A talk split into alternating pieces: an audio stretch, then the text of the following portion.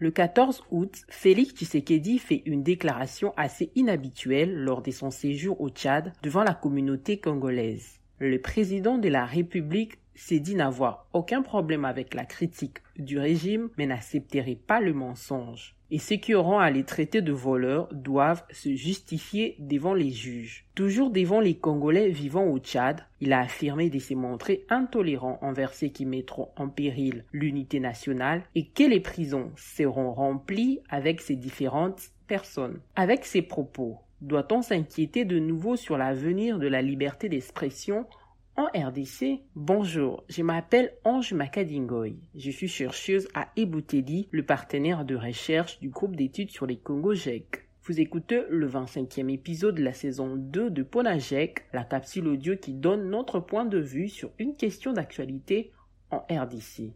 Nous sommes le vendredi 19 août 2022. Revenons en arrière. Le 8 août, Marie Massemi, militante de l'ECD, partie de l'opposition, est relâchée après trois jours d'arrestation pour des soupçons de diffamation à l'égard de l'épouse du chef de l'État. Quelques jours plus tard, c'est le tour de Jean-Marc Kabound, ancien président ad intérim de l'UDPS, qui a basculé dans l'opposition contre le pouvoir en place, d'être arrêté pour avoir tenu des propos injurieux, diffamatoire et outrageant à l'endroit du chef de l'État. Fin juillet, Jimmy Kitenge, secrétaire national du PPRD, était lui enlevé et détenu selon sa famille politique à l'Agence nationale de renseignement ANER pour avoir également critiqué Félix Tshisekedi et outragé le Parlement. À 16 mois des élections de 2023, ces arrestations sont-elles des signes inquiétants montrant non seulement la fragilité de la démocratie,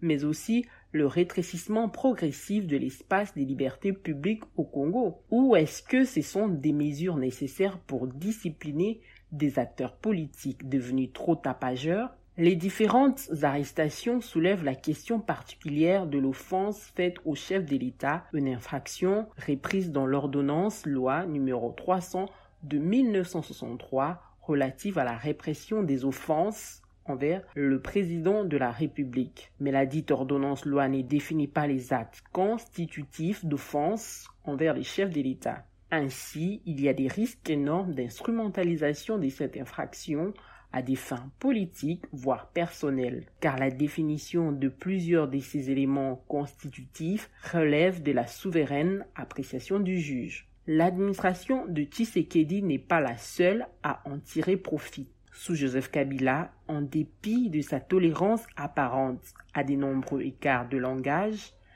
quelques députés et leaders d'opinion furent néanmoins condamnés pour cette infraction. En fait, l'infraction d'offense au chef de l'État est une survivance du crime de lèse-majesté selon lequel à l'Antiquité la personne du roi était intouchable et inviolable, comme le rappelle si bien Maître Olivier Diassoussa. Le maintien de cette infraction anachronique est aujourd'hui injustifié en RDC, d'autant qu'elle met en péril la liberté d'expression, déjà si fragile dans les pays. Il est en effet très difficile de délimiter son contour juridique. En tout cas, cette infraction voudrait protéger la personne du chef de l'État sans faire la distinction entre sa vie privée et sa vie publique. Pourtant, toutes les personnalités publiques, y compris celles qui exercent des fonctions au plus haut niveau du pouvoir politique, comme les chefs de l'État ou des gouvernements, sont légitimement exposées à la critique et à l'opposition politique selon une observation générale du Comité des droits de l'homme de l'ONU. Concernant des atteintes à leur vie privée, les autorités, comme tous les autres citoyens qui s'estiment lésés, n'ont qu'à saisir la justice sur base des infractions de diffamation, d'imputation dommageable ou d'injures publiques. Pas besoin donc d'une incrimination spécifique. D'ici là, n'hésitez pas à rejoindre notre fil WhatsApp en envoyant JEC ou Ebouteli au plus 243 894 110 542 pour recevoir Ponajek chaque vendredi sur votre téléphone. À bientôt!